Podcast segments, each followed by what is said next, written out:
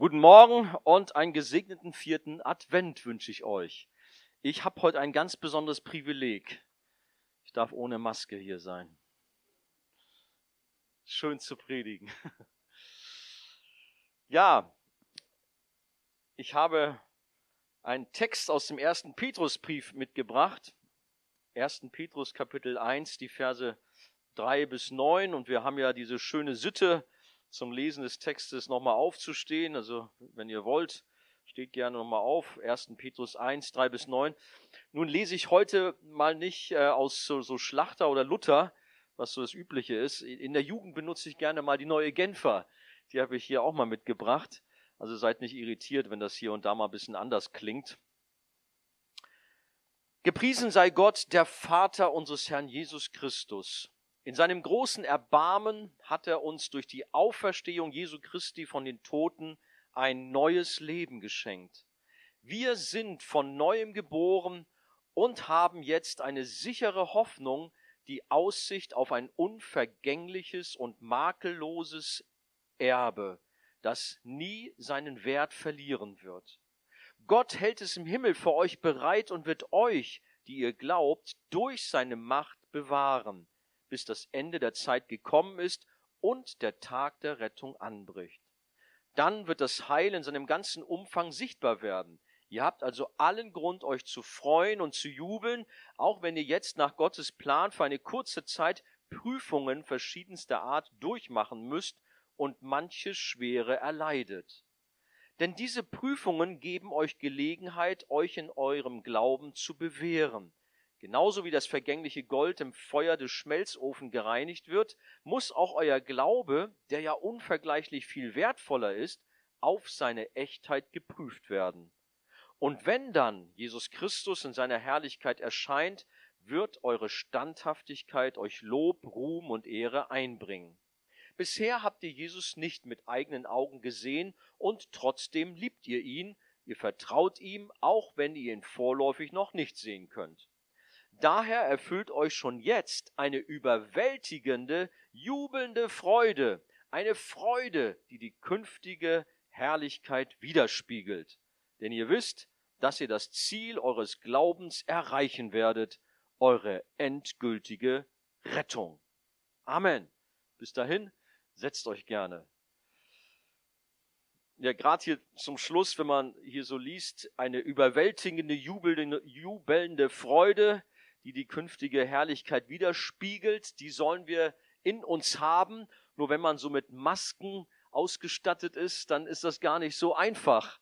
Aber man sieht eure blitzenden Augen, die Freude widerspiegeln. Und eure Herzen sind hoffentlich, oder nicht nur hoffentlich, da bin ich sicher, die sind entflammt, weil Jesus darin wohnt, der Heilige Geist in euch ist. Ähm, und so ist die Freude auf jeden Fall da. Maske hin oder her. Ja, das Thema ist heute Morgen eine sichere Hoffnung. Bei euch vielleicht mehr in euren Texten ist von der lebendigen Hoffnung die Rede. Wir haben keine tote Hoffnung, sondern eine lebendige, keine vage, sondern eine sichere Hoffnung. Hoffnung, ich habe mal so reingeguckt äh, in, ins Internet, mittelalterlich äh, hieß Hoffnung Hopen. Wusstet ihr das? Gut, Hope, Englisch, ne, so, Hope, aber Hopen heißt eigentlich hüpfen. Und das hat ja was, auch so im Hinblick auf Weihnachten. So Kinder, die so in fröhlicher Erwartung, in, in guter Hoffnung auf schöne Geschenke sind, die hüpfen vor Freude. Das kennen wir auch noch so vielleicht noch von uns, von ganz früher, wenn wir uns dran erinnern können. Also unruhig springen heißt es da oder auch vor Unruhe oder vor Erwartung zappeln eine positive Erwartung jedenfalls haben. Das Gegenteil davon ist natürlich Hoffnungslosigkeit. Das sollen wir nicht haben. Oder, um es noch zu verstärken, Resignation, Depression und Angst. Aber genau das ist es, was wir in unserer Zeit heute hier erleben. So viel Resignation, so viel Hoffnungslosigkeit, gerade aufgrund der Corona-Pandemie. Manche Gespräche, die ich so habe, hier und da, da merkt man das, also auch mit Gläubigen, und da merkt man, dass wie so eine gewisse Schwermut sich auf die Menschen gelegt hat. Und da denke ich, ist doch gut, auch sich wieder neu zu erinnern, dass wir eine lebendige, eine sichere Hoffnung haben dürfen in Jesus Christus, unserem Herrn, der am Kreuz alles für uns erworben hat. Das dürfen wir nicht vergessen. Mit Hoffnung haben wir es schon sehr häufig zu tun in unserem Leben, aber oft ist es eher unsicher. Wie wird das so werden? Ja, ich habe da so eine Hoffnung, dass es jetzt eine weiße Weihnacht vielleicht geben wird. Ne? Aber ich glaube, die können wir uns auch wieder abschminken hier im Norden, vielleicht im Süden eher. Oder ich weiß noch bei mir, ich hatte mal als kleiner Junge eine riesige Hoffnung auf so ein paar Spielzeugfiguren und Spielzeugautos. Eine bestimmte Sache war das und habe das da auf meinen Wunschzettel geschrieben und war dann so ganz freudig. Ja, vielleicht war ich auch so am Hüpfen und dachte, ah, jetzt kommt das. Wisst ihr, was passiert ist? Da war ein großes Geschenk unterm Tannenbaum, aber als ich das dann entwirrt, äh, ausgewickelt hatte, da waren dann nicht diese ersehnten, diese erhofften Spielzeugfiguren und Spielzeugautos drin, sondern ein großer Globus und ein Radio. Da dachte ich, du liebe Zeit, was soll ich denn mit dem Globus im Radio? Und gut, meine Eltern haben es ja gut gemeint, haben gedacht, man dem kleinen Andi mal hier so ein bisschen Bildung beibringen so und so. Ne? Aber ich wollte da doch mit den Autos und den Figuren. Naja, gut, so ist das manchmal, dass dann die Hoffnung enttäuscht wird. Oder heutzutage haben wir alle hier, alle Menschen, ich denke auch weltweit, haben die Hoffnung, dass da noch weitere gute Medikamente gefunden werden. So ein paar haben sie ja schon, aber noch mehr oder auch den richtigen Impfstoff. Es ist ja alles so ein bisschen unsicher. Klappen die denn jetzt gut oder na hier, wir haben ja einen Arzt hier unter uns. So habe ich immer wieder gehört, auch selbst die Mediziner wissen nicht so recht, sollen wir uns denn jetzt alle impfen lassen oder nicht? Ja, möge der Herr uns da Weisheit schenken, aber das sind auch so Hoffnungen, die man so hat. Ja, wie schon gesagt, die Corona-Krise hat so ihre Auswirkungen und auch äh, manche meiner Freunde, die im äh, Sanitätsdienst arbeiten oder auch so Rettungssannis sind, haben mir schon erzählt, sie äh, ihnen begegnen da viel so auch Menschen mit Suizidgedanken bis hin, dass sie auch mit mit, ja, mit Selbstmorden zu tun haben. Alles gar nicht so einfach. Dann ist da so die Rede, naja, vielleicht ist da ja doch so der Hoffnungsschimmer am Ende des Tunnels. Klar, man hofft, dass es besser wird. Und es wird auch alles wieder besser werden, ganz sicher. Jede solcher Krisen hatte dann irgendwann ein Ende. Aber was uns doch viel mehr, äh, ja, was uns viel mehr umtreibt, ist nicht ein Hoffnungsschimmer, sondern Falk hat es ja vorhin schon gesagt, Jesaja 9. Wir haben ein gleißendes, ein großes Licht, nicht nur so ein Hoffnungsschimmer. Und dieses Licht ist Jesus Christus, das hell scheint in dieser Dunkelheit dieser Pandemie, in der wir uns befinden. Wir haben als Christen eine sichere Hoffnung. Eine Hoffnung, die uns durchträgt, auch durch schwere Zeiten, die uns durchträgt bis ans Ende. Und diese Hoffnung hat einen Namen, sie ist eine Person, Jesus Christus. Ja gut, habe ich ja schon gesagt, aber das ist wichtig, sich auch wirklich auf Jesus zu fokussieren und darin sein Heil zu finden. Natürlich auch in dieser Advents- und Weihnachtszeit, in der wir uns voller Freude an den Retter der Welt erinnern dürfen, der gekommen ist. Advent heißt Ankunft. Und damals war es ja auch so, dass die Menschen voller Sehnsucht diesen Retter erwartet haben, wenn wir an den Simon denken, überhaupt alle Menschen damals.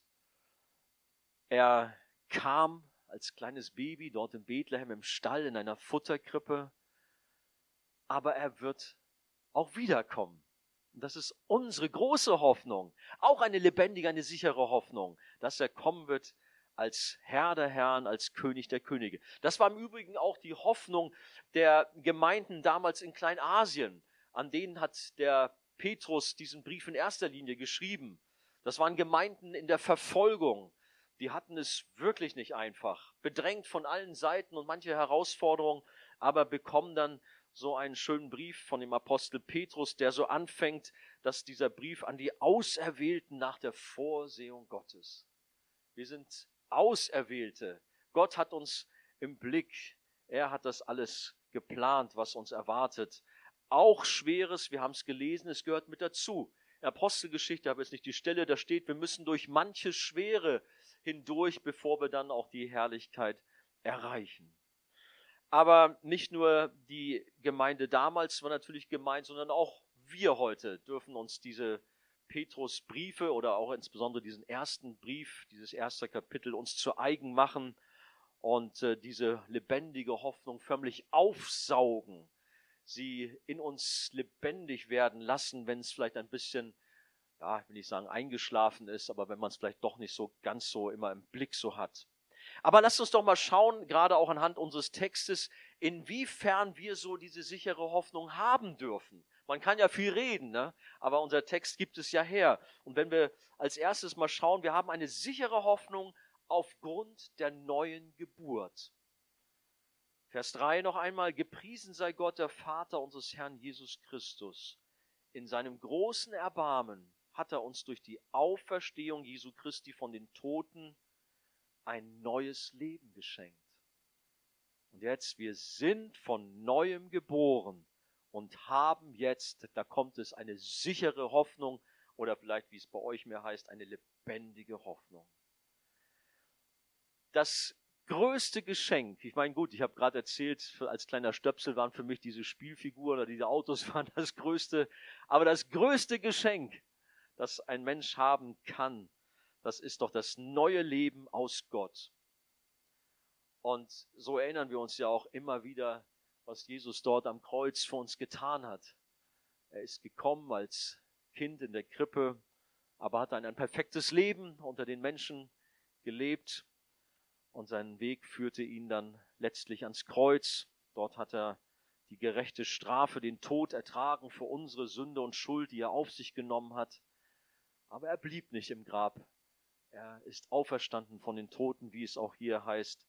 Wir haben ein neues Leben durch die Auferstehung Jesu Christi von den Toten. Diese Auferstehungskraft, die lebt in uns und das ist die Hoffnung, die wir haben dürfen.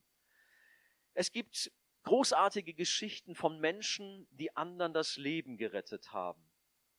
Ich habe da auch mal so im Netz geguckt, gab es vielleicht gerade irgendwelche Vorfälle um uns herum. Und tatsächlich, ich bin auf eine Notiz gestoßen in Bayern. Dort ist ein Unglück passiert. Da war ein junger Mann mit seinem Wagen offensichtlich zu schnell unterwegs und ist von der Landstraße abgekommen und ist gegen einen Baum gekracht. Und äh, glücklicherweise kam ein Motorradfahrer auf der anderen Seite vorbei, der auch angehalten ist. Und nicht nur angehalten und geguckt, sondern er lief sofort hin und hat den Verletzten aus dem Auto herausgezogen. Es fing nämlich an zu brennen. Und später die Feuerwehr hat dann gesagt, Sekunden später nur hätte er keine Chance mehr gehabt. Der kam zur rechten Zeit und hat auch geistesgegenwärtig gleich reagiert. Sekunden später hätte er das nicht mehr äh, machen können, ihn nicht mehr retten können, diesen Verletzten dort im Auto. Vom Tod gerettete Menschen sprechen hinterher gerne davon, dass sie dankbar für ein neues Leben sind, dass sie ein zweites Leben, eine zweite Chance bekommen haben. Und das ist ja auch so, tatsächlich kann man das auch feiern und man kann daran sich immer wieder gerne erinnern, so als Jahrestag irgendwie.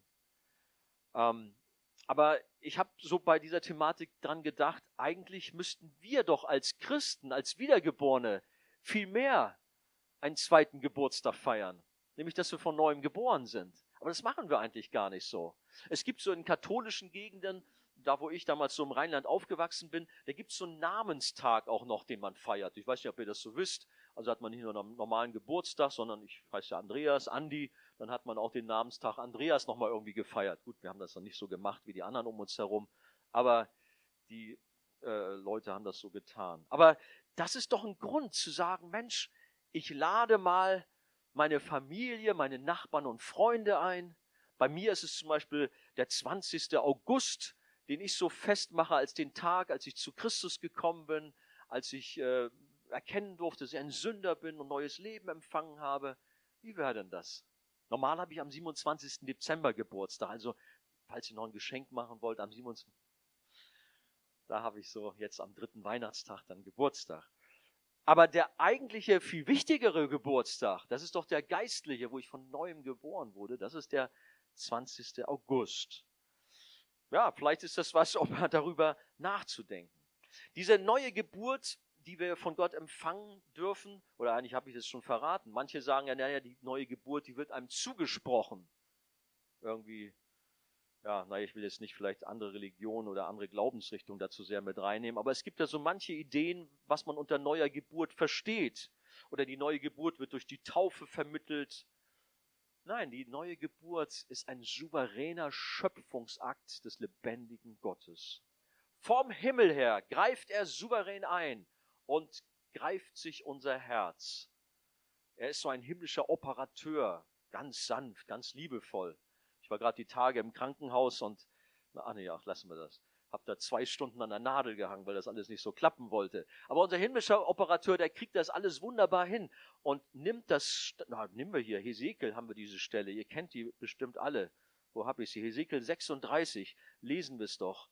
Da sagt unser Herr, und ich will euch ein neues Herz geben und einen neuen Geist in euer Inneres legen. Ich will das steinerne Herz aus eurem Fleisch wegnehmen und euch ein fleischernes Herz geben. Ja, ich will meinen Geist in euer Inneres legen und werde bewirken, dass ihr in meinen Satzungen wandelt und meine Rechtsbestimmung befolgt und tut. Das ist ein übernatürlicher Eingriff vom Himmel her. Das alte, kalte, steinerne Herz der Sünde wird herausgenommen und durch die Kraft des Heiligen Geistes wird uns ein fleischernes Herz hineingesetzt, in dem die Satzung Gottes, die Rechtsbestimmungen drin sind, die wir dann befolgen, wie es hier in unserem Text im Hesekiel heißt. Ein übernatürlicher Eingriff, das größte Wunder des Heiligen Geistes. Wir werden durch diesen Akt zu Kindern Gottes. Manche sagen ja, ja, wir sind alle Kinder Gottes. Nein, wir sind wohl alle Geschöpfe Gottes, das kann man sagen. Aber ein Kind Gottes wird man erst durch die Wiedergeburt, durch die neue Geburt, die der Heilige Geist in uns wirkt, ein Geschenk der Liebe, der Gnade Gottes. Wir werden Kinder Gottes genannt, man kann aber auch sagen, wir werden durch diesen Akt zu Schafen der Herde Gottes. Wir sind Schäfchen von unserem himmlischen Hirten, Jesus Christus. Ähm, Im Psalm 100, der Psalmist hat dort es so äh, geschrieben im Psalm 100, Vers 3, erkennt, dass der Herr Gott ist und dann heißt es, er hat uns gemacht. Und jetzt kommt ein schöner Einschub. Und nicht wir selbst. Wir Menschen sind immer auf uns fixiert, was wir alles leisten und machen und tun. Er stellt das extra heraus. Nein, nicht wir selbst haben da was mit zu tun. Er hat uns gemacht, nicht wir selbst, zu seinem Volk und zu Schafen seiner Weide. Bist du ein Schaf Gottes? Ist ein wunderschönes Bild, was wir haben dürfen. Und gerade als Norddeutsche haben wir das ja, denke ich, gut vor Augen. Anhand der Szenerien an der Nordsee und an der Lüneburger Heide äh, kennen wir diese Bilder. Auch gerade wenn so ein Hirte so ein Schäfchen, äh, so ein kleines vielleicht so auf den Arm nimmt und es so beschützt, so, da fühlen wir uns doch auch wohl, wenn wir dieses Bild auch übertragen auf unseren guten Hirten. Ja, oder auch wir haben den bekannten äh, Abschnitt in Johannes Kapitel 1. Da wird uns auch nochmal erklärt, dass äh, unsere neue Geburt nicht von unserem Willen abhängt. Wie oft höre ich das? Und ich spreche jetzt nicht von ungläubigen Menschen, sondern es geht um gläubige Menschen, die sagen, es hängt alles von meinem freien Willen ab. Und dann dreht man sich nur um den freien Willen. Und das ist das Wichtigste überhaupt. Nein, in Johannes 1 wird erklärt, dass es eben nicht auf den Willen des Mannes, heißt es da, ankommt, auf unseren Willen, freien Willen, abhängig ist, auf unsere Leistung auch nicht ankommt, auch nicht auf unsere Abstammung. Manche sagen, ja, meine Oma und alle in unserer Linie waren alle fromme Leute. Das nützt dir überhaupt nichts. Die Tradition, nein. Sondern, so wie es in Johannes dann auch heißt, es ist entscheidend, dass wir aus Gott geboren sind. Und deshalb dürfen wir uns Kinder Gottes nennen. Deshalb haben wir das Recht, Gottes Kinder zu heißen. So sagt es Johannes 1. Wenn das Heil an uns liegen würde, dann hätten wir nämlich gar keine sichere Hoffnung, dann wäre das gar nicht sicher. Wer von uns kann schon seine Hand ins Feuer legen für sich selbst, oder? Haben wir nicht schon oft äh, festgestellt, wie wir versagen und sind enttäuscht über uns selber? Mann, dass mir das passiert ist. Ich habe gedacht, ich bin schon einen Schritt weiter. Nein, wie gut, dass das Heil nicht an uns liegt, sondern unserem Herrn. Alle Ehre gebührt unserem Herrn und Retter Jesus Christus. Gott selbst hat uns herausgeholt aus der Finsternis. Wir waren Kinder des Teufels, Kinder der Finsternis, aber er hat uns herausgeholt, hat uns versetzt in das Licht. Und so wurden wir Kinder des Lichts oder eben Kinder Gottes. Oder mit dem Bild, den Schafen, wir wurden Schafe Gottes. Eine unglaubliche Veränderung, ein wunderbarer Status. Oder auch, die Bibel spricht davon, dass wir Bürger des Himmels sein dürfen. Hast du diesen Pass bei dir? Das ist das Wichtigste. Ein Kind Gottes, ein Bürger des Himmels zu sein. Die Bibel sagt ist jemand in Christus, so ist er eine neue Schöpfung oder eine neue Kreatur. Das Alte ist vergangen, siehe, es ist alles Neue, neu geworden. Wenn du das erlebt hast, dann darfst du dich freuen, dann hast du diese sichere Hoffnung durch die neue Geburt. Dann darfst du auch wirklich jubeln und jauchzen, wie das eigentlich auch schon im Text drin gestanden ist. Das ist etwas, was vielen Christen so fehlt. Also lasst uns gerne auch uns gegenseitig anspornen, diese lebendige Hoffnung, diese sichere Hoffnung, die wir empfangen haben, auch Ausdruck zu verleihen, durch Freude. Aber gehen wir weiter und vielleicht löst das ja auch mehr und mehr Freude in uns aus, wenn wir das so auf uns wirken lassen. Das zweite, eine sichere Hoffnung haben wir aufgrund der Aussicht auf den Himmel. Das ist jetzt mehr nach meiner neuen Genfer, aber hier geht es um dieses, um dieses Erbe, was wir im Himmel haben werden. Ich lese nochmal Verse 3 und 4. Wir sind von neuem geboren und haben jetzt eine sichere Hoffnung, die Aussicht auf ein unvergängliches und makelloses Erbe, das nie seinen Wert verlieren wird. Gott hält es im Himmel, im Himmel für euch bereit. Unsere Hoffnung haben wir aufgrund des neuen Lebens aus Gott, aber daraus resultiert, dass wir eine Hoffnung haben dürfen aufgrund der Aussicht des ewigen Lebens bei Gott dort im Himmel. Wir werden Erben sein. Und nicht nur Erben von so ein paar mickrigen Werten, sondern große Reichtümer erwarten uns. Aber vielleicht dazu mal eine Geschichte. Ähm, mit, dem, mit dem Thema Erbe ist es ja auch so eine Sache. Ich habe auch mal die Möglichkeit gehabt, etwas zu erben. Nur meine Mutter hat gesagt, das nimm mal nicht an. Das war von einem, äh, einem Verwandten von mir. Da erbst du nur Schulden. Du bringst dich da um Kopf und Kragen. Das musst du ausschlagen. Habe ich dann auch gemacht, bin dann da zum Amtsgericht und musste da was äh, unterschreiben und dann habe ich das Erbe ausgeschlagen. Aber manche, die sind ja so, die hoffen irgendwie auf ein Erbe, aber dann sind sie vielleicht enterbt worden oder nachher ist dann doch nicht so das bei rumgekommen was sie hatten. Aber hört mal diese Geschichte, die habe ich so gefunden, die passt ganz gut dazu. Da war ein sehr reicher Mann und er hatte auch eine ganze Menge Kunstschätze. Und nach seinem Tod sollten sie gemäß seinem Testament auf einer großen Auktion versteigert werden. Und dazu wurden dann auch alle Kunstliebhaber und Fachleute aus der ganzen Welt irgendwie eingeladen und die haben alle auf einen guten Deal gehofft. Da haben wir das Hoffen. Als erstes sollte ein Porträt des geliebten Sohnes des Erblassers versteigert werden, was einmal ein guter Freund des Sohnes angefertigt hatte. Und das hat dem Vater viel bedeutet. Er hat das so bei sich im Wohnzimmer auf dem Kaminsims stehen gehabt. Und äh, war zwar jetzt kein besonderer Maler, der das angefertigt, gemalt hat, aber gut, es war für ihn ein sehr wichtiger ideeller Wert. Es stand gar nicht auf der Liste bei der Auktion und niemand zeigte auch Interesse, sondern vielmehr machte sich sogar Unmut breit. Was denn das jetzt soll, das hält doch nur auf. Wir warten jetzt auf die Monets und Picassos und Van Goghs. Da wollen wir dann bieten und schauen, dass wir sie uns sichern. Nun ja, der Auktionator fing zwar an damit, aber irgendwie tat sich nichts. Aber dann schließlich erhob ein alter Freund des Verstorbenen die Hand und sagte, würden Sie 100 Dollar akzeptieren? Das ist alles, was ich aufbringen kann. Ich habe diesen Jungen nämlich gekannt und er war mir doch sehr ans Herz gewachsen und ich würde gern dieses Bild erwerben. Und da niemand bereit war, mehr zu bieten, fiel der Hammer, begleitet von allgemeiner Erleichterung der anderen zu bieten, weil sie dachten, oh super, jetzt geht endlich die richtige Auktion los, dass wir dann an die wahren Kunstschätze rankommen. Aber der Auktionator sagte plötzlich, die Auktion ist hiermit beendet. Es war der Wille des Verstorbenen, wer den Sohn nimmt, bekommt alles. Und somit erbte der alte Freund des Verstorbenen das gesamte riesige Vermögen. Schon eine Geschichte, ne? Was meint ihr, wie die da sich die Haare gerauft haben da? Meine Zeit, 100 Dollar, das ist ja nix. Ich hätte da 1000 gegeben. So ist das manchmal. Aber es passt sehr gut auch auf uns, auf Kinder Gottes. Es gibt so einen Bibelvers 1. Johannes 5,12, der lautet nämlich folgendermaßen, wer den Sohn hat, der hat nuscht. Ja, nein, vom wegen.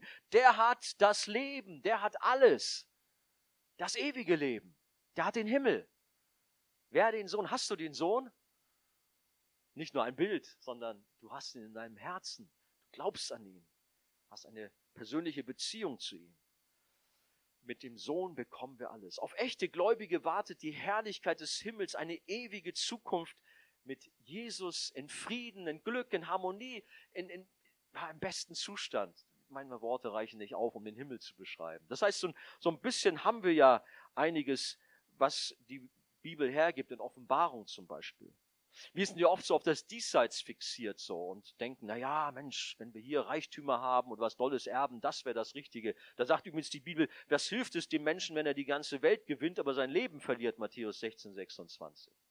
Das bringt dir gar nichts. Wir sollen uns vielmehr Schätze im Himmel sammeln. Darauf kommt es an. Aber kommen wir drauf mal zu sprechen. Offenbarung 21, ähm, Vers 9 und folgende, da lesen wir so ein bisschen davon ich habe mir mal sagen lassen, ich, ich glaube, meine Mutter war es, die sagte, ja, in früheren Zeiten ist mir aufgefallen, da hat man viel mehr vom Himmel gesprochen.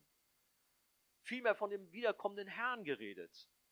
Oder man ist sogar durch die Straßen gegangen mit so Schildern, Jesus kommt bald oder so etwas. Gertrud, du kennst vielleicht auch solche Zeiten so, ne? Habe ich gedacht, ja, das stimmt eigentlich. So viel hat man das oft gar nicht so auf dem Sender heutzutage. Also die Christenheit. Man dreht sich so viel mehr um diesseitige Dinge. Dinge.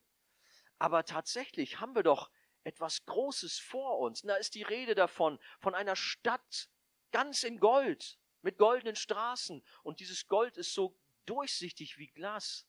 Habt mal so ein bisschen Fantasie. Stellt euch mal die schönste Stadt, die schönste Architektur vor und jetzt alles im gleißenden Gold. Und dann beschreibt uns die Offenbarung, da gibt es dann auch noch Stadtmauern drumherum. Und diese Stadtmauern sind verkleidet mit Edelsteinen aus allen Farben, Smaragde, Rubine und ach, wie sie alle heißen die Bibel zählt das ja alles auf. Da muss schon ein richtiger Fachmann sein, um auch zu verstehen, was verbirgt sich dahinter. Aber eine Stadt, die glänzt und gleist. Und letztendlich sind es auch Bilder aus der Bibel, die zeigt, wie perfekt, wie rein diese Stadt ist. Und dass es etwas Besseres gar nicht gibt. Und es gibt auch Perlentore dort. Und wir wissen aus der Schrift, dass Jesus selber uns eine Wohnung bereitet. Die muss schön sein. Denn Jesus ist schon ziemlich lange dabei. Also das wird was. Schöner Blick auf den Berg Zion vielleicht. Welche Vorstellung hast du vom Himmel? Mögen wir uns da vom Herrn auch eine Schau schenken lassen, so dass die Freude, dass die Hoffnung in uns wächst auf das Erbe, auf den Himmel. Aber das Schönste ist nicht das Gold, nicht die Edelsteine, nicht die Perlen, sondern das Schönste ist, dass unser Herr, dass Jesus da ist. Denn wäre er nicht da, wäre es nicht der Himmel. Ist wichtig. Manch einer, der hat dann nur Perlentore und goldene Straßen im Blick. Das ist letztendlich nicht das, worauf es ankommt, sondern es ist Jesus. Und Jesus, der hat ja die Reichtümer des Himmels für uns verlassen, so wie es in Philippa 2 heißt, und hat Knechtsgestalt angenommen. Er hat sich erniedrigt für uns, damit wir eben diese Erben sein dürfen, damit wir das Leben haben. Durch seinen Tod am Kreuz hat er uns mit dem Vater versöhnt und so dürfen wir Erben sein, die wir an Jesus glauben. Und das Schönste ist, wenn man nochmal an diese herrliche Stadt dort im Himmel denkt, dieses himmlische Jerusalem, der Mittelpunkt dessen. Eine Sonne gibt's da nicht, heißt es da, sondern das Licht in der Mitte ist Gott. Er ist in der Mitte. Den Text kennt ihr eigentlich, aber vielleicht ist es nochmal gut, das euch allen nochmal in Erinnerung zu rufen. Offenbarung Kapitel 21, die Verse 1 bis 5, da schreibt der Johannes, und ich sah einen neuen Himmel und eine neue Erde. Diese Erde wird einmal vergehen. Petrus spricht da auch drüber, die wird kaputt gehen. Aber Gott wird uns eine neue Erde schenken. Und das ist dann unser Himmel. Dort wird Jerusalem sein, dieses neue Jerusalem. Und dann schreibt er hier weiter, denn der erste Himmel und die erste Erde waren vergangen und das Meer gibt es nicht mehr. Und ich, Johannes, sah die heilige Stadt, das neue Jerusalem von Gott aus dem Himmel herabsteigen, zubereitet wie eine für ihren Mann geschmückte Braut und ich hörte eine laute Stimme aus dem Himmel sagen, siehe das Zelt Gottes bei den Menschen, und er wird bei ihnen wohnen, und sie werden seine Völker sein, und Gott selbst wird bei ihnen sein, ihr Gott. Und jetzt, er ist nicht irgendwie weit fern, sondern ganz nah, weil was passiert nämlich? Und Gott wird abwischen alle Tränen Hast du Tränen in letzter Zeit vergossen? Hast du Leid durchgemacht? Das gehört dazu, haben wir auch in unserem Text hier drin, kommen wir gleich noch. Aber Gott wird abwischen alle Tränen von ihren Augen und der Tod wird nicht mehr sein, weder Leid noch Geschrei noch Schmerz wird mehr sein, denn das Erste ist vergangen und der auf dem Thron saß, sprach, siehe, ich mache alles neu. Da haben wir eine herrliche Aussicht auf einen wunderbaren Ort, an dem wir in alle Ewigkeit für immer mit Jesus zusammen sein werden. Und mit allen Heiligen. Wir werden sie wiedersehen, die Lieben, die schon vorausgegangen sind. Herrlich wird das sein. Wir haben eine sichere, eine lebendige Hoffnung, eine großartige Zukunft ohne Leid, ohne Schmerzen, ohne Corona, ohne Masken. Jetzt in so einer Zeit, da weiß man das erstmal so zu schätzen. Das ist übrigens auch so bei den äh, Verfolgten in allen Zeiten so gewesen. Da haben sie plötzlich an den Himmel gedacht, wenn es ihnen dreckig ging. Oder auch diese besonderen Lieder damals in Nordamerika von den Sklaven auf den Baumwollfeldern. Uh, When the Saints Go Marching In zum Beispiel. Das ist entstanden aus dem Leid heraus, weil sie eine Sehnsucht hatten, oh, wir freuen uns schon, wenn wir das Leid hier hinter uns lassen, auf den Himmel bei Jesus, auf den goldenen Straßen zu laufen und wir werden einmarschieren. So dieses Oh, when the Saints Go Marching In.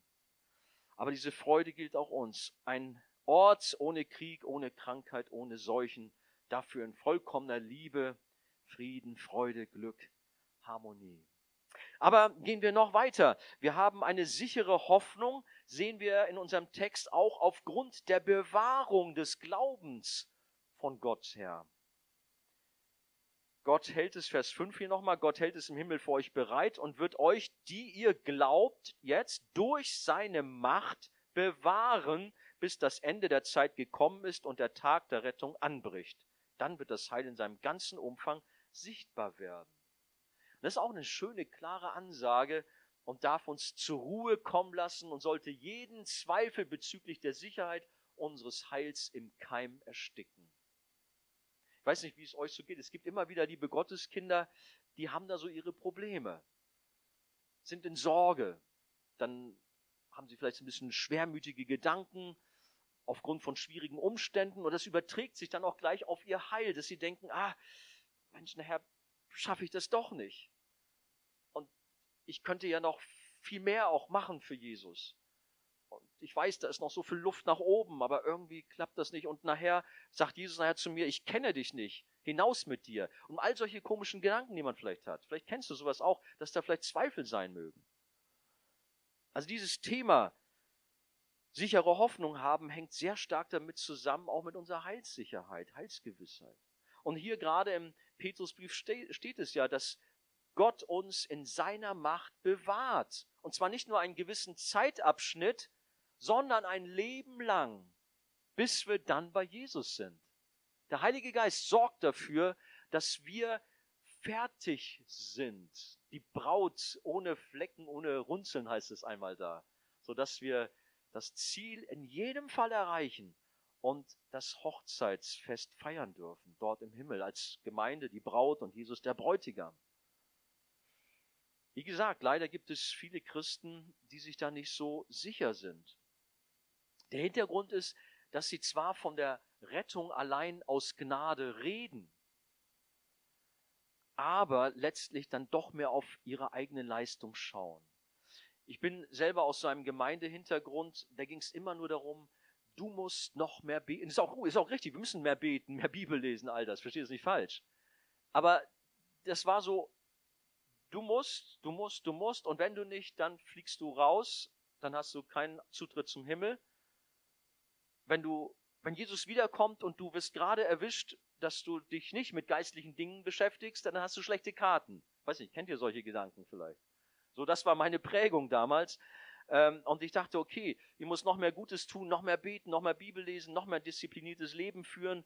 Und so meinte man eigentlich, aufgrund so eines Lebens muss ich Pluspunkte bei Gott sammeln, um auch ja sicher zu sein. Also eine sichere Hoffnung aufgrund meiner eigenen Leistungen und äh, so. Und das haut nicht hin. Man scheitert immer wieder und man merkt, man kommt nicht durch. Ich sage euch mal was, um es nochmal deutlich zu sagen. Unsere Errettung, die hängt zu 0, ich habe hier extra das so reingeschrieben, zu 0,0000 Punkt, Punkt, Punkt Prozent nicht an uns. Überhaupt nicht hängt das von uns ab. Null. sondern dafür zu 100 Prozent von Christus. So viele Christen, die machen irgendwie, ja, okay, da muss ich wenigstens ein Prozent muss von mir kommen und die restlichen 99 macht ja daher. Nein, nichts von dir, gar nichts. Wir können nichts zu unserem Heil beitragen. Und das ist es ja gerade. Wenn wir das nämlich nicht verstehen, wird die Nachfolge zum Krampf und der Weg zum Himmel zum Glücksspiel.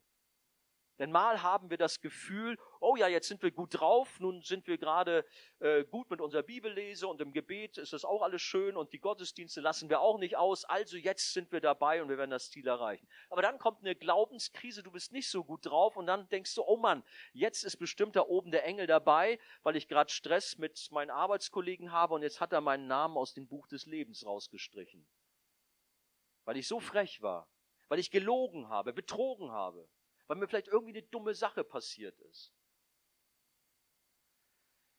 Nein, wir dürfen wirklich sicher sein, wenn wir zu Jesus gehören, dass wir das Ziel erreichen. Zum Thema Namen rauslöschen aus dem Buch des Lebens. Offenbarung 3, Vers 5 steht geschrieben, wer überwindet, der wird mit weißen Kleidern bekleidet werden und ich will seinen Namen nicht auslöschen aus dem Buch des Lebens. Und ich werde seinen Namen bekennen vor meinem Vater und vor seinen Engeln. Welche herrlichen Aussichten. Dein Name, wenn er einmal drin steht, dann steht er für alle Zeit und Ewigkeit da drin.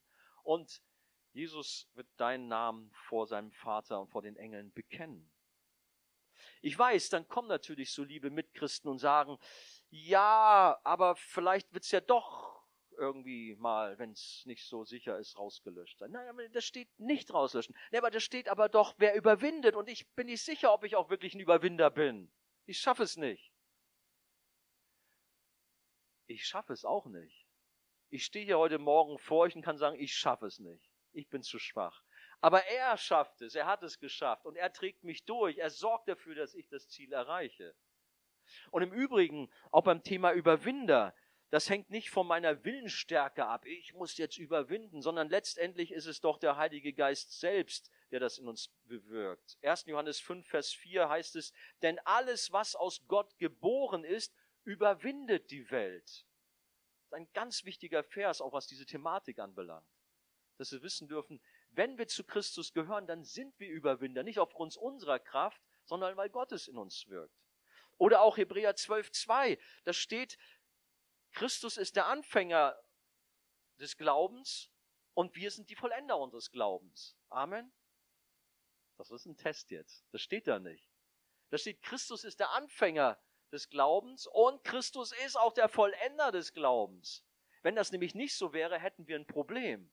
Wenn das an uns liegen würde, dann wäre es wirklich schwierig. Aber nein, Gott selbst sorgt dafür, dass er, äh, er ist Anfänger und Vollender unseres Glaubens und dass wir dann auch auf jeden Fall auch das Ziel erreichen. Und es gibt viele schöne Bibelstellen, die uns da ermutigen. Unser Herr hat einen teuren Preis bezahlt, zum Beispiel 1. Korinther 6,20. Und wenn er so einen teuren Preis bezahlt hat für seine Schafe, um das Bild nochmal aufzugreifen, glaubt man ja nicht, dass unser guter Hirte sich eins von seinen Schafen wegnehmen lässt. So blöd ist doch noch nicht mal einer hier aus der Lüneburger Heide, einer von den Schäfern oder von der Nordseeküste. Die passen aber ordentlich auf. Und wie viel mehr unser himmlischer Hirte. Auch wenn du vielleicht so ein störrisches Schaf manchmal sein magst. Aber das ist für ihn kein Problem. Er hat einen sicheren Griff, der packt dich und hält dich fest. So steht es übrigens auch in Johannes Kapitel 10. Meine Schafe hören meine Stimme, ich kenne sie, sie folgen mir nach. Und jetzt müsst ihr das mal auf der Zunge zergehen lassen. Jesus sagt, ich gebe ihnen ewiges Leben. Fakt. Und es geht weiter. Und sie werden in Ewigkeit nicht verloren gehen. Boah. Und niemand wird sie aus meiner Hand reißen. Mein Vater, der sie mir gegeben hat, ist größer als alle. Niemand wird sie aus der Hand meines Vaters reißen. Und dann kenne ich das, ist Diskussion. Ja, das stimmt, aber ich kann ja selber mich da aus der Hand rausreißen. Und dann wird vielleicht ein Bild genommen, dass sich ein Kind doch mal äh, von seinem Vater äh, losgerissen hat, vielleicht sogar ein schlimmes Unglück passiert ist, weil es in der Straße geschehen ist. Hey, unser himmlischer Vater ist nicht mit einem irdischen Vater zu vergleichen. Wenn er etwas festhält, dann hat er es sicher im Griff. Und hier in Johannes 10, da steht dann auch noch geschrieben, äh, dass Jesus auch noch seine Hand mit drauf hat. Das ist ja interessant. Der Vater und der Sohn halten uns fest. Vielleicht einer da und einer da. Ich weiß nicht, will das nicht überstrapazieren, das Bild. Aber äh, dann heißt es ja, ich und der Vater sind eins. Johannes 10, Vers 30. Wenn das keine Sicherheitsgarantie ist, sodass wir sagen können, wow, eine sichere Hoffnung, ja, Amen. Also da dürfen wir wirklich zur Ruhe kommen. Und noch viele andere Verse, Römer 8, äh, nichts kann uns scheiden von der Liebe Gottes, weder Tod noch Teufel und die ganzen Aufzählungen, die da kommen. Wir sind geborgen in Christus. Zum Schluss, eine sichere Hoffnung zeigt sich auch darin, dass sie sich im Leid bewährt. Die ewige Sicherheit unseres Glaubens haben wir allerdings in unserem Text auch, die löst zunächst mal Freude bei uns aus. Und das ist etwas, was ja vielen manchmal fehlt. Der, ähm, wie hieß er? Der Nietzsche war das, glaube ich. Der hat gesagt, äh, wenn die Erlösten nur äh, auch wirklich erlöst aussehen würden, mehr Freude hätten, dann würde ich ja auch noch glauben oder so ähnlich. Also manchmal ist eine Tragik, dass Christen irgendwie von der Freude nicht so ergriffen sind. Woran liegt das? Vielleicht, weil sie diese, diese tiefen Inhalte nicht so ganz erfasst haben. Weil das Heil ist sicher. Das Wort Gottes sagt uns das. Aber hört mal, hier nochmal die Verse 6 und 7. Äh, ihr habt also allen Grund, euch zu freuen aufgrund der Sicherheit und zu jubeln das vorhin schon im ersten Gottesdienst gesagt. Bei uns in Hamburg hatten wir einen lieben Bruder, den äh, äh, ähm, Heinz Krüger. Ja, kennst Bruder Heinz. Übrigens, wenn, wenn der einen, wenn der einen gepackt hat, dann konnte man sich auch nicht rausreißen. Der hatte so Hände, naja, gut. Der war ein richtig starker Mensch. Aber der hat manchmal im Gottesdienst gesessen und bei so Themen, dann saß er da so und dann hat er, juhu, hat er gemacht. Und haben geguckt, ja, oder so, du kannst es besser. So hat er gemacht. Richtig, so war das. Juhu. Und seine Frau dann neben ihm, muss nicht so. Und dann hat, dann hat er erst recht nochmal richtig Anlauf genommen und nochmal einen draufgesetzt. Juhu. Oder so. Also der war wirklich voller Jubel und Freude. Ich habe ihn ja oftmals besuchen dürfen äh, und habe mit ihm dann so Gemeinschaft gehabt. Er war wirklich voller Sehnsucht auf den Himmel. Und ich habe ihn, weiß nicht, letztes Jahr glaube ich, habe ich ihn dann auch äh, beerdigen dürfen. Äh, da war er schon längst beim Herrn und hat zu uns runtergeschaut. Es war eine schöne Beerdigung das auch alles nochmal zu erleben. Aber äh, auch wir alle dürfen jubeln und wir dürfen uns freuen. Gut, dann steht hier noch in unserem Text drin, ja, auch wenn ihr jetzt nach Gottes Plan für eine kurze Zeit Prüfung verschiedenster Art durchmachen müsst. Ja, das gehört auch dazu. Das stimmt. Und sogar geht es noch weiter und auch manche Schwere erleidet. Ich weiß ja nicht, was ihr gerade so durchmacht. Das sind auch vielleicht manche Herausforderungen, vielleicht aufgrund der Pandemie oder aufgrund vielleicht von Krankheit oder manchen Herausforderungen, die wir so haben, da ist manches Schwere, was zu unserem Leben aber dazugehört, weil Gott damit auch unseren Glauben auch testet. Nehmen wir den Text nochmal rein, denn diese Prüfungen geben euch Gelegenheit, euch in eurem Glauben zu bewähren. Genauso wie das vergängliche Gold im Feuer des Schmelzofens gereinigt wird, muss auch euer Glaube, der ja unvergleichlich viel wertvoller ist, auf seine Echtheit geprüft werden. Vom Gold geht die Schlacke ab, wenn der Ofen so richtig heiß ist. Und so ist es auch, wenn es so richtig heiß wird in unserem Leben, dann wird auch unser Glaube geprüft und die Schlacke fällt so übertragen, fällt da ab. Aber ich meine, gut, wir sind wirklich gefordert, alles zu geben, unser Leben nicht lässig zu sein. Schaffet eure Seligkeit mit Furcht und Zittern, heißt es einmal. Also alles zu geben. Aber es geht da ja noch weiter. Denn Gott ist es, der in euch wirkt, beides, das Wollen und Vollbringen. Und so ist es auch mit manchen Prüfungen. Wir sind da drin in so einem Glutofen. Das ist nicht einfach. Aber zum Beispiel 1. Korinther 10, 13 steht geschrieben, dass nichts da ist, was über unsere Kraft geht, sondern dass Gott dann auch das Ende hat und das auch herausholt und uns hilft. Und letztendlich auch in all den Herausforderungen, auch Corona, was es auch immer sein mag, dass er uns wirklich durchträgt. Unsere Väter und Mütter im Glauben haben zu allen Zeiten bewiesen, dass ihre Hoffnung keine Seifenblase war, sondern dass sie Substanz hatte und der Glaube an den Sohn Gottes auch im größten Leid Bestand hatte. Und ihr selber habt das auch schon erlebt, dass ihr sagt, ja doch, oh, ich habe es erfahren. Aber ich habe bewusst auch mal, äh, als ich über dieses Thema nachdachte, auch in dieser Zeit mal geschaut, wie war es denn so in anderen Jahrhunderten? Bei ähnlichen Herausforderungen. Das eine, das kennt ihr vielleicht, vielleicht auch nicht alle, das ist von Martin Luther. Der hatte ja damals dort in Wittenberg auch mit Seuchen zu tun. Das war nun nicht Corona, aber es war die Pest. Und die kam nahezu jedes Jahr nach Wittenberg hinein. Und eine ganze Reihe von Menschen sind gestorben. Und es war alles gar nicht so einfach. Und er schrieb, ich zitiere mal, wenn Gott tödliche Seuchen schickt, will ich zu Gott bitten, dass er uns gnädig sei und es abwehre. Zu beten und Gott um Schutz bitten, jawohl. Aber dann wird er auch praktisch. Danach will ich auch räuchern, die Luft reinigen helfen, Arznei geben. Gut, es steht jetzt nichts von Maske anlegen, aber na, auch das gab es übrigens damals auch schon zum Teil mit Masken. Ähm, Arznei geben und nehmen, Orte und Personen meiden, wenn man mich nicht braucht, damit ich mich selbst nicht vernachlässige und dazu durch mich vielleicht viele andere vergiftet und angesteckt werden und ihnen so durch meine Nachlässigkeit eine Ursache des Todes entsteht. Ganz programmatisch der Luther. Aber auch hierin, will mich allerdings mein Gott haben, so wird er mich wohl finden. So habe ich doch getan, was er mir zu tun gegeben hat, und bin weder an meinem eigenen noch an anderer Leute Tod schuldig. Also er lässt sich voll und ganz in die Hände Gottes fallen. Aber jetzt ist auch noch wichtig. Wenn aber mein Nächster mich braucht, will ich weder Orte noch Personen meiden, sondern frei zu ihm gehen und helfen. Und dann sagt er zum Schluss, sieh, das ist, oder von diesem Abschnitt, sieh, das ist ein rechter, gottesfürchtiger Glaube, der nicht tollkühn und dumm und dreist ist und Gott nicht versucht. Kann man sich tatsächlich eine Scheibe von abschneiden, um auch in dieser Zeit irgendwie eine Bodenhaftung zu bekommen. Dann habe ich geguckt, ähm, da gab es eine ganz schreckliche Zeit in den Jahren 1618 bis 1648. Was war da nämlich in unserem deutschen Lande? Da war oder da tobte der Dreißigjährige Krieg. Habt in der Schule aufgepasst. Musste ein bisschen alles nachlesen. Das war ja so ein Glaubenskrieg äh, zwischen evangelischen und katholischen. Eine schreckliche Zeit.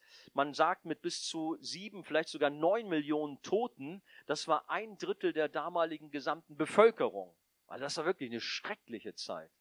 Und einer ist über den anderen hergefallen. Die Stadt Magdeburg ist, glaube ich, sogar komplett ausgelöscht worden. Nicht nur Krieg hat die Menschen dahin gerafft, auch Hungersnöte, viele Seuchen wie Pest, Pocken und Ruhr furchtbare Zeit. Dagegen ist das, was wir erleben, ist ein, wie sagt man so, Kindergeburtstag oder es ist Peanuts. Wirklich schlimm. Und einer der Männer Gottes, der in dieser Zeit Trost und Hoffnung brachte aufgrund seines Glaubens an Christus, das war ein Mann namens Paul Gerhard. Habt ihr von denen mal gehört? Der hat fantastische Lieder geschrieben. Ich muss ja bekennen, ich bin nicht so der Fan von altem Liedgut. Ich liebe mehr so moderne Lobpreismusik und habe auch bei dieser Gelegenheit mal in der Gemeinde mit einem Gerücht aufgeräumt. Es kursiert immer das Gerücht, ich liebe Tochter Zion über alles, das ist das liebste Adventslied. Das stimmte gar nicht. Jetzt wisst ihr das auch mal hier von mir. Aber ich, ja, jedes Jahr kommt da immer so ein Running Gag so. Und ich immer, nein, das stimmt nicht. Äh, aber ich habe so ein bisschen mal die Lieder auf mich wirken lassen von dem Paul Gerd. habe gedacht, wow, auch wenn nicht vielleicht jeder Song so das Ding ist, so für mich so von der Melodie und, und dem Ganzen so, aber es ist doch tiefer Inhalt drin. Zum Beispiel auch so Adventslieder, Weihnachtslieder. Wie soll ich dich empfangen? kommt von ihm. Kennt ihr vielleicht? Oder bin sicher, dass wenn wir bei uns am Heiligabend Gottesdienst singen, ich stehe an deiner Krippe hier. Ein richtig tolles Lied. Oder du meine Seele singe. Auch sehr schön. Oder das, da habe ich mich oft ertappt, dass ich dieses Lied summe. Da dachte ich, ach guck mal, das ist vielleicht eins eher der Lieder vom Altertum her, was dir gefällt. Befiehl du deine Wege. Habt ihr davon mal gehört? Müsst ihr mal googeln und die ganzen Strophen euch durchlesen. Da sind wirklich starke Inhalte drin. Zum Beispiel in der siebten Strophe, da heißt es, auf, auf, gib deinem Schmerze und Sorgen gute Nacht. Schön ausgedrückt. Dreh dich nicht um deine Sorgen. Wirf sie ab, äh, ans Kreuz am besten, ne? aber, aber er sagt gute Nacht, okay. Ähm, dann sagt er weiter, lass fahren, was das Herze betrübt und traurig macht, bist du doch nicht Regente, der alles führen soll. Das ist auch das Problem. Wir meinen, wir haben alles in der Hand, wir müssen das alles managen und machen. Nein, Paul Gerhard weist darauf hin, Gott sitzt im Regimente und führet alles wohl. Auch in den schwersten Zeiten des Dreißigjährigen Krieges Ihr glaubt gar nicht, was die durchgemacht haben, aber Gott war da und hat ihnen geholfen, auch durch solche starken Lieder, die wirkliche Predigten, kann man sagen, Proklamationen des Evangeliums waren. Dann habe ich auch noch geguckt bei einem alten Bekannten namens Charles Haddon Spurgeon. Das ist ja jemand, der sehr viel in der Arche zitiert wird. Ich weiß nicht, hier in Stade doch auch, ne? also nicht nur Arche Hamburg, sondern wir lieben ihn ja alle, den Spurgeon. Der hatte auch mit einer Pandemie zu tun. Nicht Corona, nicht die Pest, aber die Cholera-Epidemie hat damals die ganze Welt 1866 heimgesucht.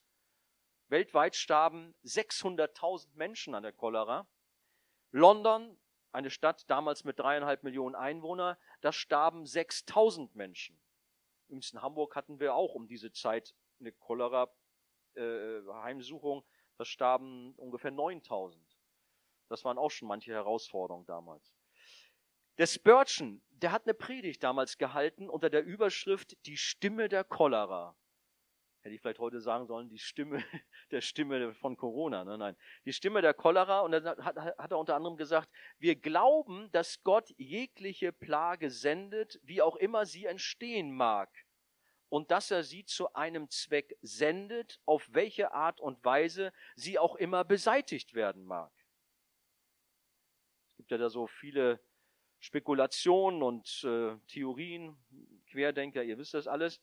Und dann sagt Spurgeon weiter, und wir denken, dass es unsere Aufgabe als Diener Gottes ist, die Aufmerksamkeit der Menschen in Zeiten dieser Krankheit auf Gott zu lenken und ihnen die Lektion zu erteilen, die Gott sie lernen lassen will. Ist auch sehr interessant.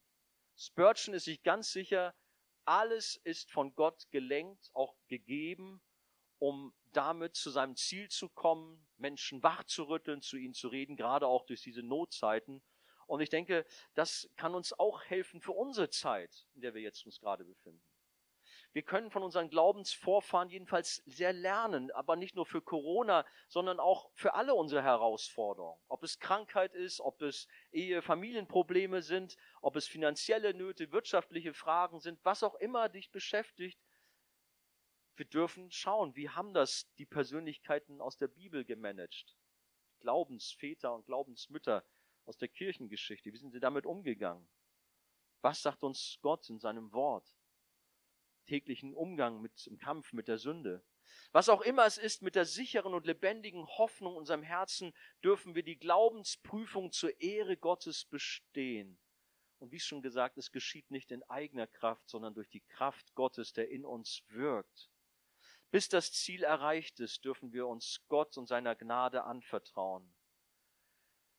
Wir warten auf den wiederkommenden Herrn und König. Adventszeit. Weihnachten steht uns bevor. Wir dürfen uns freuen, dass er wiederkommen wird. Und unser Text endet hier Verse 8 bis 9. Und wenn dann Jesus Christus in seiner Herrlichkeit erscheint, wird eure Standhaftigkeit euch Lob, Ruhm und Ehre einbringen. Bisher habt ihr Jesus nicht mit eigenen Augen gesehen und trotzdem liebt ihr ihn. Ihr vertraut ihm, auch wenn ihr ihn vorläufig noch nicht sehen könnt. Jetzt nochmal diese große Freude. Daher erfüllt euch schon jetzt eine überwältigende, jubelnde Freude. Denkt an Heinz Krüger. Eine Freude, die die künftige Herrlichkeit widerspiegelt.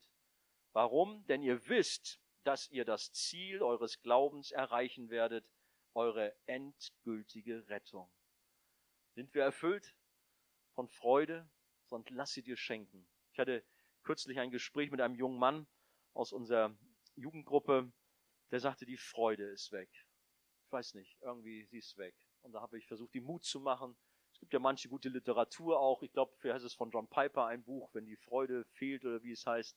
Äh, aber wir dürfen auch uns gegenseitig Mut machen, dass es nicht auf Gefühle ankommt, sondern dass unser Herr doch da ist. Er ist derselbe heute wie auch damals und in alle Ewigkeit. Und wir haben einen Auftrag als Kinder Gottes, als Schafe der Herde des guten Hirten, als Himmelsbürger. Wir sind nämlich hierher gesetzt auf diese Welt als Botschafter an Christi Stadt, um den Menschen zuzurufen, lasst euch versöhnen mit Gott. Aber wir sind Hoffnungsträger. Wir wissen um diese sichere, lebendige Hoffnung und die sollen wir weitergeben. Die dürfen wir widerspiegeln. Ob mit oder ohne Maske, das spielt alles keine Rolle. Aber bringt diese Hoffnung hinein in diese Hoffnungslosigkeit dieser Welt. Lasst euch Gelegenheiten schenken. Gott wird euch gebrauchen zu seiner Ehre, sodass ihr diese lebendige, sichere Hoffnung wirklich auslebt. Und ihr selbst dürft auch in dieser sicheren, lebendigen Hoffnung, in all euren Herausforderungen zur Ruhe kommen. Der Herr segne euch reichlich als Arche Stade.